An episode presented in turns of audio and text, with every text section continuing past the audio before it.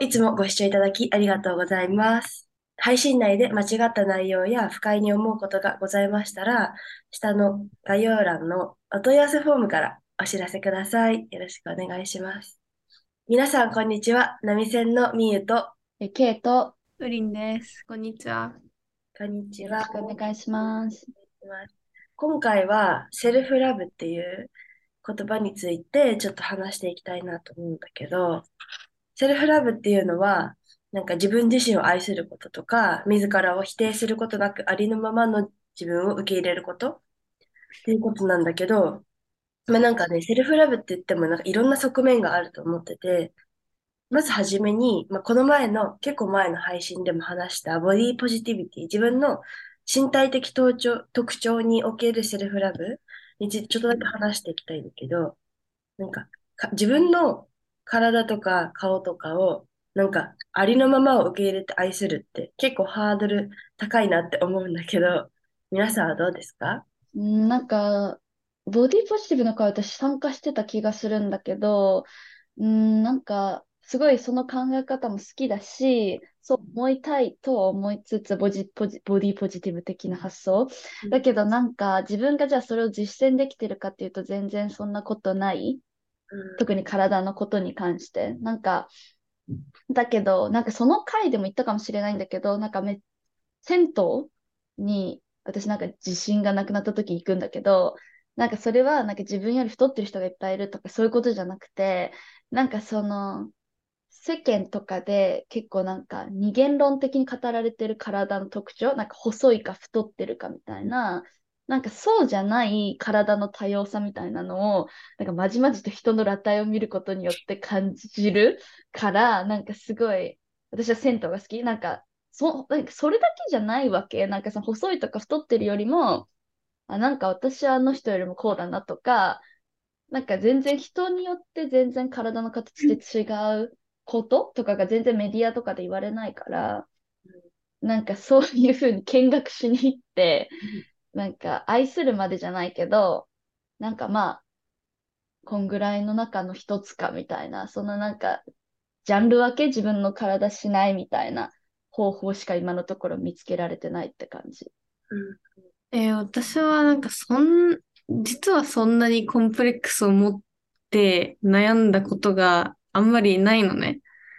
で、それはなんか私って超美人って思ってるっていうことじゃなくて、なんか多分環境かなって思ってて、まず一つは女子校だったことっていうのが挙げられると思うんだよね。その男性から、その、この人は綺麗かどうかとか、選ばれるみたいな感じでジャッジされたことがないから、実は。その、その面で、なんかそういう視点がないから、うん、別になんか、どうでもいいやって正直思ってるところがあるっていうのが一つあって、で、あとは、そのなんか、個人的になんか私の好みの、例えばなんか、理想の顔とか理想の体型とかあるじゃん。うん、そういうのが個人的になんかいっぱいあるのね。例えばさ、インスタとか見て、例えば K-POP アイドルしか好きじゃなかったら、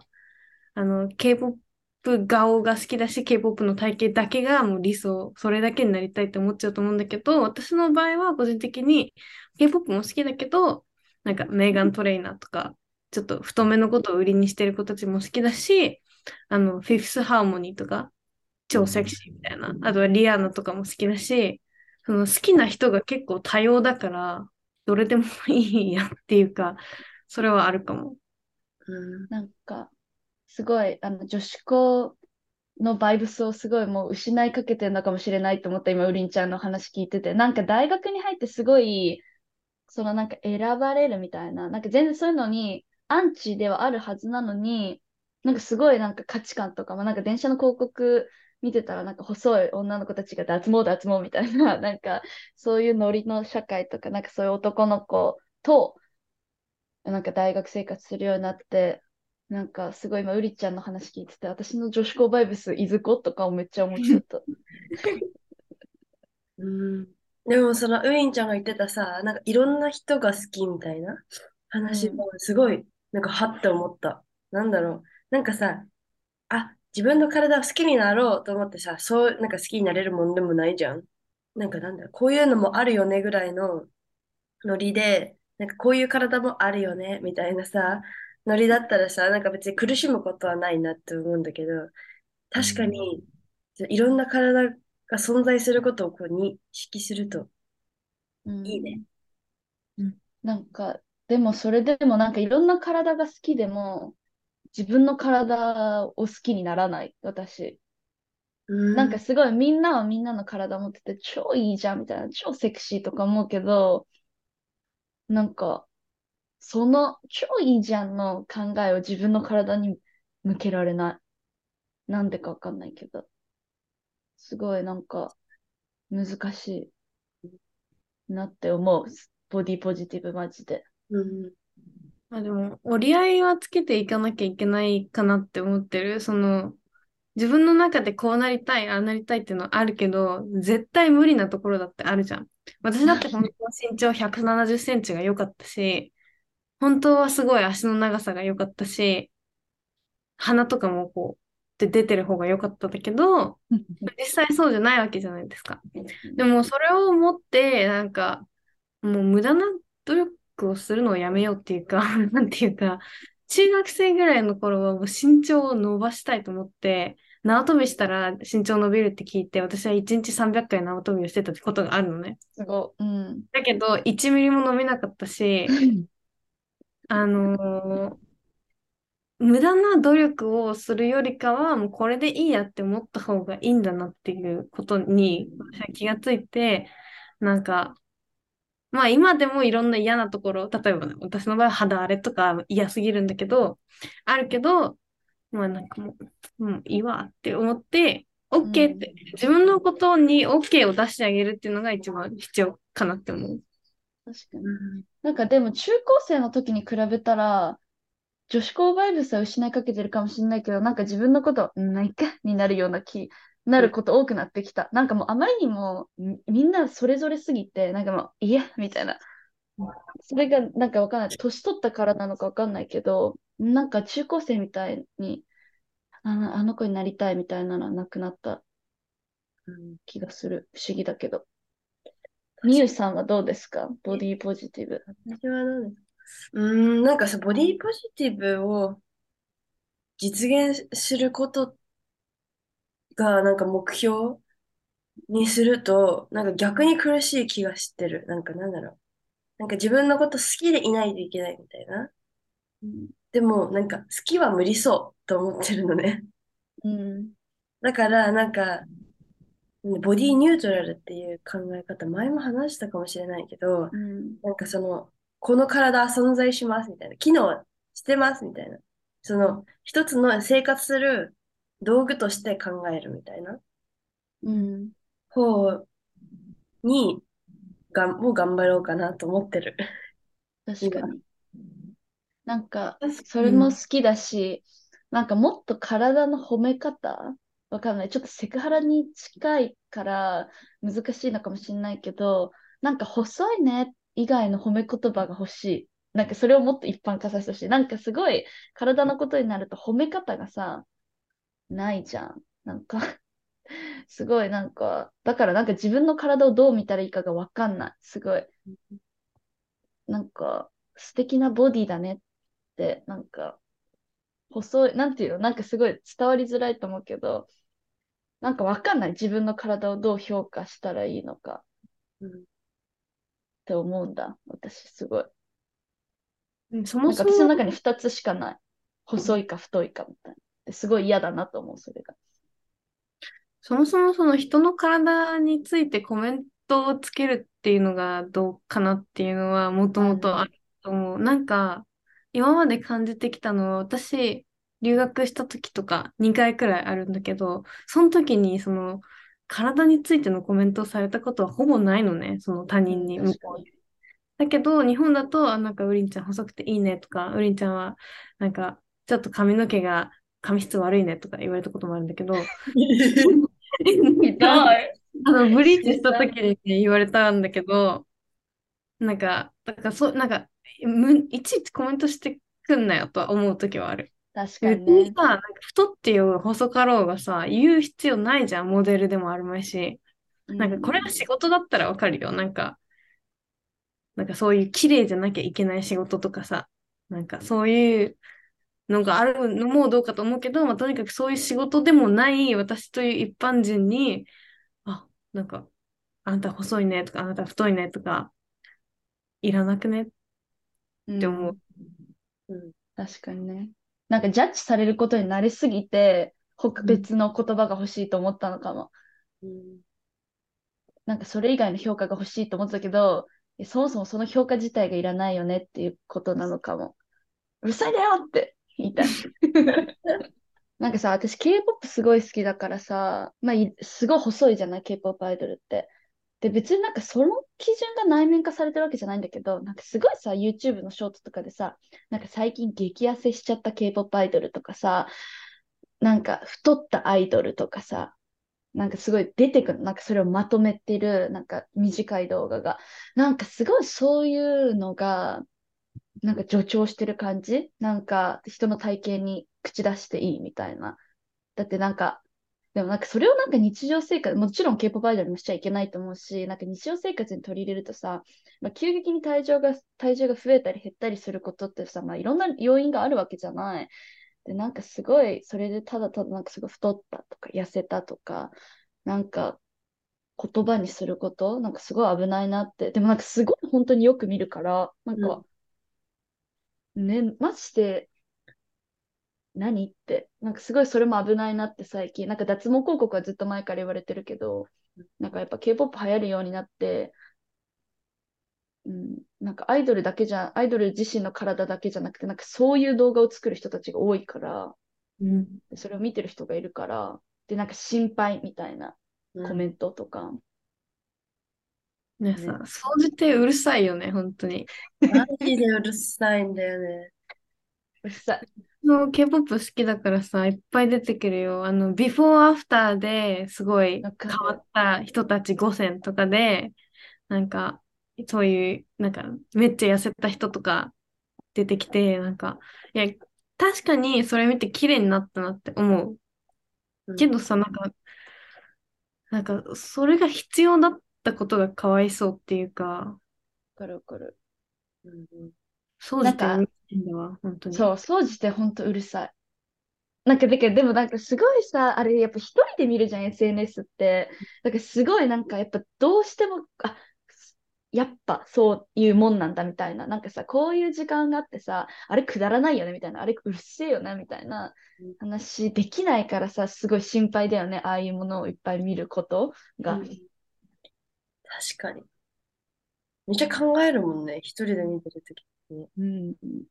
私なんか今日、なんか台湾混ぜそば食べたかったんだけど、なんかケーキ食べる予定があったから、それでなんか K-POP のなんかダイエット格言集みたいなのがたまに回ってくるあ、のわ。かる。それでなんか、もうそれは食べたことあるでしょ？みたいな。そのた味はいらないみたいな言葉をはって思い出して、うん、やめるかとか言った後にやっぱ食べたから、まあ、関係ないよねって。じゃあ、ちょっと次、ちょっと話移して、ジェンダーにおけるそのセルフラブって、どんなことだろうとか、どんな形があるかな。どう思います？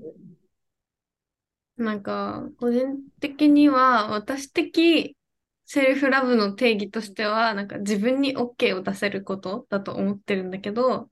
その、まあ、どんな形であれ、まあ、今日はニキビが1個できたけど、もういいですって思う。そのネガティブじゃなくて、まあ、いいわ、私はこれでって思えることが、この個人的定義なんだけど、なんかそれから見ると、例えば、なんか、あのートランスジェンダーの人とか、その社会からさ、お前は良くないとかさ、なんか言われたりすることがあるわけじゃん。なんか受け入れ入れてもらえないとか、なんかゲイの人とかね。うんだからそういうところの影響から、うん、自分に OK を出してあげられなくなるっていうのが、そのセルフラブ的には良くないのかなって思う。やっぱ社会の影響だよね。うんうん。なんんかそうだね。なんか私ね、最近、そう、セクシャリティについてめっちゃ考える、なんか歩きながらずっと考えながらみたいなさ、生活が多いんだけど、その時になんか、クエスチョニングの状態ってあるじゃん？うんでその時になんか自分はこの一つのセクシャリティにこう収まりたいっていうか、なんて言うんだろう、なんか自分の今、じゅ自分の状態に、こう、名前が欲しいみたいな気持ちになってるのに、その、それがよくわかんないみたいな状態って、すごい、もやもやするし、なんか、早くその結論が欲しい気持ちになるなって思ってて、なんかその時に、まあなんか自分の経験なんだけど、ん？って思うことが多くて、で、ん？って思ってる状態がすごい不快なのね。だから、何か結論が欲しいんだけど、でも結論が出ないから、この結論が出ないこの現状に OK? 出すの難しいなっていうのが私的ジェンダー面におけるセルフラブ。これなんか、もやっとしてる状態の自分にもラブできる。うんうん。めちゃめちゃなって。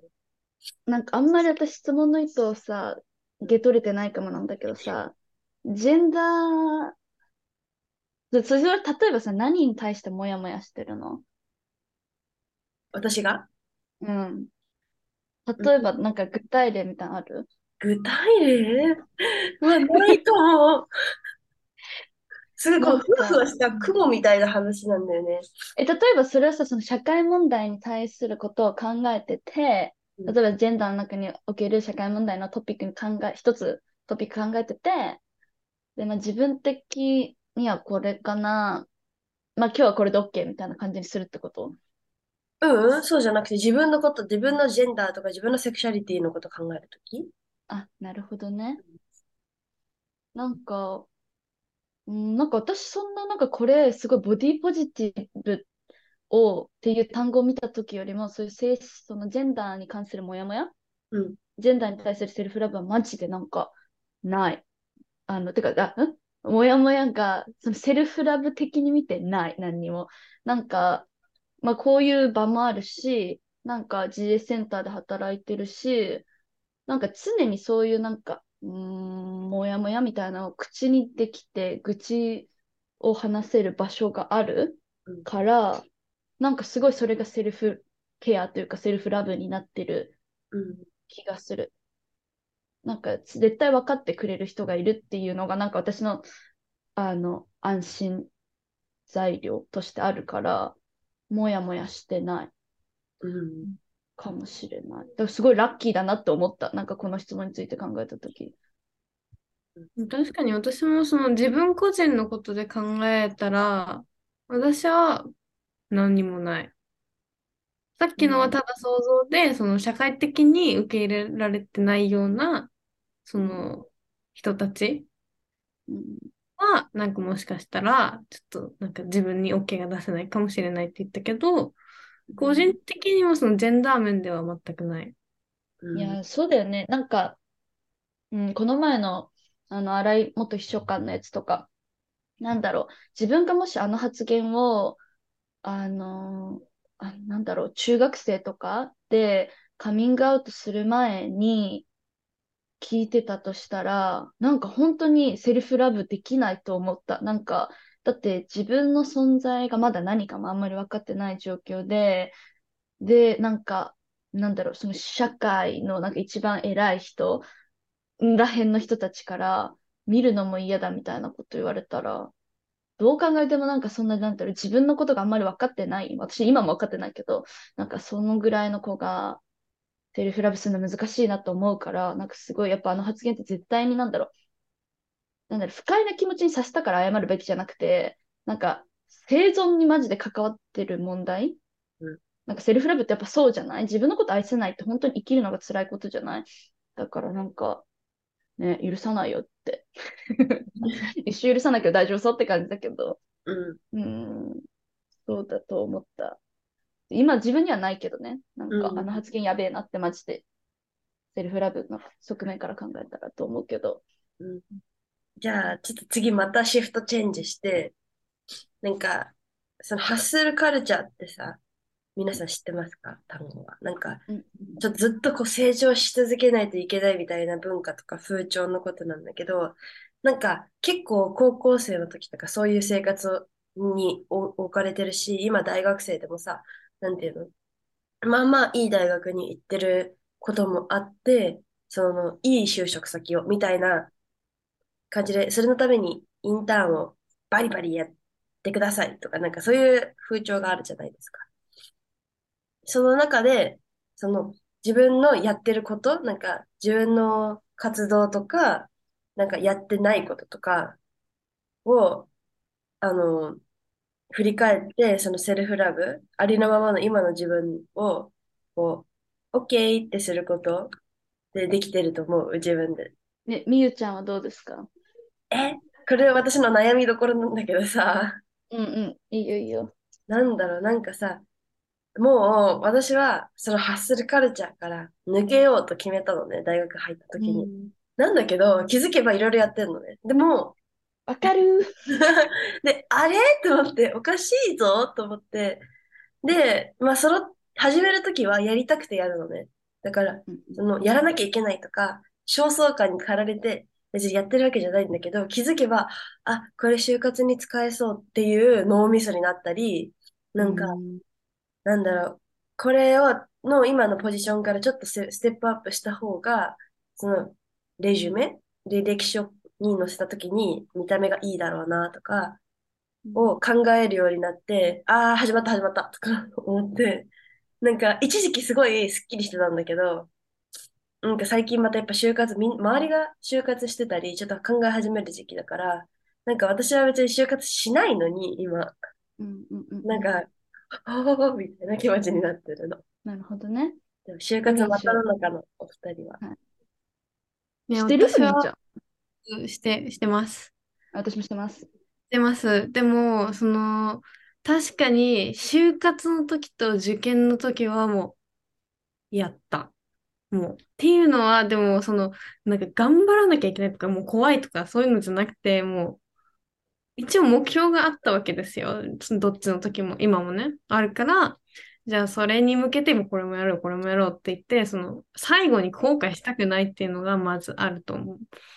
でも、その、普段は、私はそんなにハッスルしてる方じゃないのね。あの、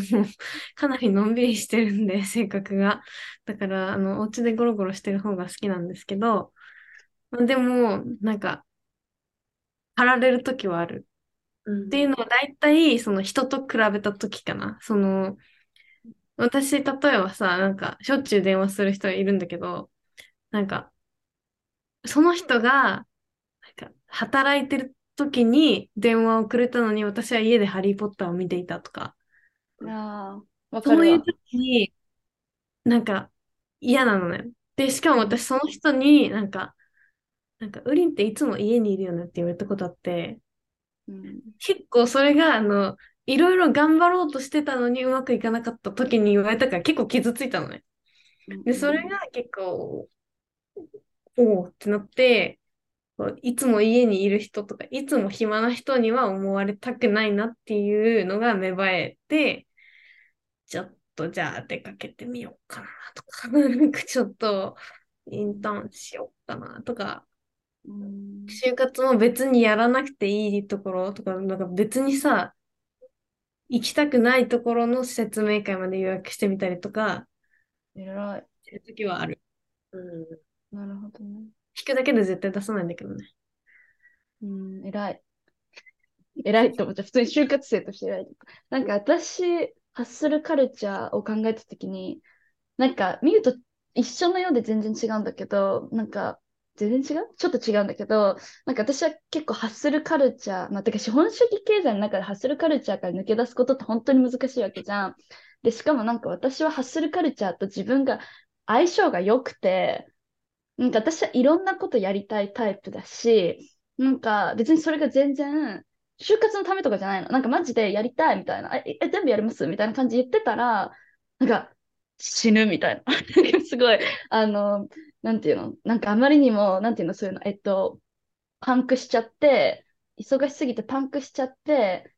メンタルやられるみたいなのがいつもの私なんですけど、あの、だからすごいハッスルカルチャーと相性が良すぎるのがすごい問題で、なんかハッスルカルチャーから抜け出すために、セルフラブが私にとって必要というよりは、なんかハッスルカルチャーと相性がいいからこそ、なんかうまく自分をこう守るためのこうセルフラブっていうか、がすごいなんか必要だなってなんかすごい思ってて、なんか、あの、その、なんだろう、私限界が来ると、なんか SNS の投稿やめたりとか、LINE の返信もやめたりとか、なんか結構すごい今、極端だから、なんか本当は、こう、なんか限界が見えてきたら、ちょっと一回全部抑えるみたいな風にやりたいんだけど、そのセルフラブはまだあんまできてない。なんかすごいギリギリまで自分追い詰めちゃうの、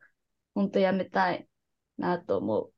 なんか、でも、すごい、なんでやめようって思ったのかっていうと、なんかそのジジェンダーセクシャリティセンターっていうところで働いてるんですけど、早稲田の。なんかその GS センターで、なんかすごい、その周りの職員の人とかが、なんか、え、それ全部イエスって言ってるけど、本当にできるみたいな。なんかすごいそれをいちいちなんか聞いてくれる人たちで、で、なんでかっていうと、なんか私がこういう傾向にあって、みたいな、そのパンクしがちですみたいな感じ言ったら、なんかすごい聞いてくれるようになって、そしたらなんか自分でも、みたいな、なんか気づか、なんか本当にやりたくて全部にイエスって言ってるんだけど、なんか前にもハッスルしすぎてるから、なんかそういう、で、あ、無理ですって言っても、あ、全然いいよって言ってくれる環境だから無理って言いやすいし、なんかすごい、なんか本当はその職場にいる自分を、なんか私にしたい。なんかすごい、なんか今そこだけ GS センター内の私はちゃんとそのノーって言える人だけど、そう。って思った。で、あとなんかその、パンクした時のセルフラブの方法、なんかその自分を癒す方法が、なんか私今食べることなのですごいそれ良くないなと思って、なんかすごい自分がちょっと前なんだけど、これやめようと思ったのが、なんかお腹すいたとか、美味しいもの食べたいとか、美味しい美味しいと思わなくて、ただなんか満腹になりたいがため、満腹、なんかすごいスタッフこう、するために、なんか、うわーっていっぱいの量、なんかマックでいっぱい注文して、うわーって食べてる自分に気づいて、ストレスがすごい溜まった時に、で、なんかそれを食べ終えてた時は、なんかすごい安心というか満足？なんかこれでストレス発散できたと思ってたんだけど、なんかこれ健康じゃないかもって、なんかすごいふとした時に思って、なんか別の方法を生み出したいなって思う。でもなんかそれ方法を生み出す前に、まずパンクになる前に自分に気づいてあげることが一番セルフラブだと思うから、うん、なんかハッスルカルチャーと相性が良すぎてきついなって思う時ある、すごい。でも確かに今のは私は分かるところがあるなと思った。なんか私はその元の性格は全然ハッスルカルチャーとはあの相性悪いやつだと思うんだけど、でもさ、あの頑張らなきゃいけない時とか頑張りたい時だってあるじゃない？ある。私、一年の中でなんか半分くらい休んで半分くらい頑張ってるのね。わかる。大体、あの、なんか、基本的に、あの、授業がある間、めっちゃ頑張ってるの。偉い。休に入ると私は死ぬの。もうここで頑張りすぎて、もうここでもう寝てんの。なんか今は寝てるんですけど、だから、この間にめっちゃ頑張ってる間、本当にストレスが溜まるじゃん。授業だって。で本当は休みの間に就活なんてやればいいのに、授業があるある間に就活やるから、死ぬわけ。全部完璧にやりたいってなっちゃって。だから、それをケアするためにストレスをね、私もめっちゃなんか、普段の食事は食べなくなるから、どんどん、こう、体調は悪くなるし、見た目も悪くなるんだけど、お菓子だけめっちゃ食べるっていううん、あの、いけない食べ方をしてる。お菓子の食料、12月とかマジやばいよ。グミ3袋とか毎日食べてたよ。やばい。ちょっと体に悪そう。めっちゃ想像を超うんなんかす、うん、すごい、やばいよね。ハッスル、本当に良くない。なんか、私はさ、そのイエスマンだからさ、うんいいよ、みたいな。しかもその時はできると思うんだよ。で、私も、うん。で、しかもやりたいの。だから、あ、いいよいいよ、じゃあそれ私やっとくね、とか言って、で、終わった、なんか、後々、その、例えば学校が忙しく、すっごい忙しくなって、でも、イエス言ったやつが、こう、これ、それも積み重なってて、もう全部やめたいみたいな気持ちになるんだよ。マジでそう。でもなんかすごい、今大学生だからできてること、なんかもう一旦やめますみたいな。だけどこれ大人になった時やばいなと思って、大人っていうかその働き始めて、仕事のタスクで、うん、やめますみたいなのできないわけじゃん、多分わかんないけど。だからなんか、やばい、なんか本当にこれって結構、ハッスルカルチャーとの向き合い方、マジでなんとか方法を見つけなきゃいけないって思ったよ。うん。なんか良くないな、その、限頑張り続けて限界、プツンみたいな。で、2、3ヶ月空くみたいなの、本当に良くないなと思って。それ、マジそれ。2、3ヶ月空く。うん、各所に謝罪したいもん。私、本当に、あの、どうしよう、歩けなくなったら将来もプツンしすぎてと思って。うん、なんかやばいなって思いますね。うんなんか、その職場とかにおける、なんていうんだろうなんか自分を、そのセルフラブをすることによって、その自分にこうスペースを与えるみたいな考え方ってめっちゃアメリカですごい、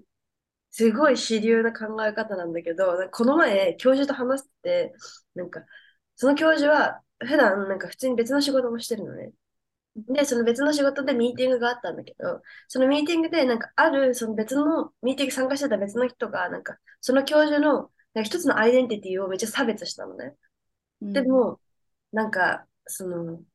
教授自身はすごいそれに、めっちゃ気がついて、すごい、なん、なんていうの、あの、嫌だったから、まあ、とりあえずでもミーティングから抜けるわけにいかないから、一回、その、自分の脳みそだけシャットダウンして、こういう、なんていうの、状態にしたんだって。そしたら、それをなんか、上司かなんかにミーティングの後話したら、え、なんで？そしたら、じゃあミーティング中に普通に抜ければよかったじゃんとか言われたらしいよね。で、え？みたいな。でも、その、それって考え方として、わ、すごいな、みたいな。いいねと思ったのね。私は最初の反応は。でも、よく考えたらさ、そういう、その嫌な気持ちになったから、抜けていいっていう文化から来ないじゃん、私たちも含め。で、しかも、その周りも来ない人がいっぱいいる中で、自分が抜けたら、その、うんあ、ごめんね、みたいな風に言われたとって、その、知らないうちにさ、こう、バイアスが生まれるじゃん。あ、あの人は感情的になって抜けちゃう人とか、仕事よりも自分の気持ちをいつも優先しちゃう人だから、なんか仕事をあげないどこうみたいな。うんうんそれで、その仕事が減ったりとか、なんか立場が悪くなったりとか、する可能性って全然あるじゃん。うんだから、そのセルフラブ、うん、むずっと思った。確かに。なんか、日本だと、なんか自分の感情を押し殺すこと、なんかその和、和をこう維持するために？みたいなの、すごいなんか文化としてある？から、なんか余計やりづらいうんってすごい思うし、なんか授業で、なんかそのレイプのこととか扱うときは、なんかあの苦しい、その映像とか見るときは苦しい人はあの途中退出も OK ですよとか言うけど、なんか実際にそれでなんか出てった人私あんま見たことがないし、うん、なんかすごい、なんだろうね、実践しづらい。なんかそうできるならめっちゃいいと思うけど、なんか日本、私的にはすごいやりづらい。抜けるっていう発想。確かにた頑張ってるフェーズの時はバイトも休めないい。なんか、うんあの、就活もやって、授業もやっても、なんか他にもいろいろ、なんか2個とかバイトして、マジしんどいですってなる時があるじゃん。うんで、どうしても辛い、今日は行けない、立ち上がりたくないみたいな時でも、なんか、バイトのさ、なんか LINE で連絡する、休みますって書いたのに送れなかったこととかある。行くの。無理じゃん。偉い。けど。で、でも、でもさ、その、もう2週間後とかにも、あ、もう全部やめますってなるから、その時休めよってな、もう。まあ確かにね。なんかさ、昔さ、なんか行けば楽しいよみたいな。あるね。あったじゃん。さ、でもさ、本当に行けない時ってさ、行ってもね、全然楽しくないし、5倍に感じるじゃん、長さ。でそういう時は本当に行かない方がいい時だと思う。なんか最近それできるようになった私、なんか、それはいかないですみたいな。なんか、そうなんだろう、自分の未来に関することとか、成績とかに関することは、なんかやっぱハッスルしすぎがちだけど、さ遊びとかは、ちょっとありっすわ、みたいな。うん全然ある。し、それで良くなったと思う。なんか、じゃあ、最後にちょっとそもそもの質問になるんだけど、なんか今までその、この配信内で、あの、ありのままの自分を愛するとかっていうセルフラブについて話し、どうやって達成するかとか話してきたけど、そもそもそのセルフラブを達成することが一番幸せなことだと思う？一番幸せなこと？かはわからない。てか、それは結構人によって違うと思うんだけど、なんかその、ありのままの自分を愛そうみたいな言葉を見たときに、なんか日本のなんかそのツイッター会話とかでなんかこう、霊唱する感じ？なんか草みたいな、なんかすごい、なんかそういう感じで、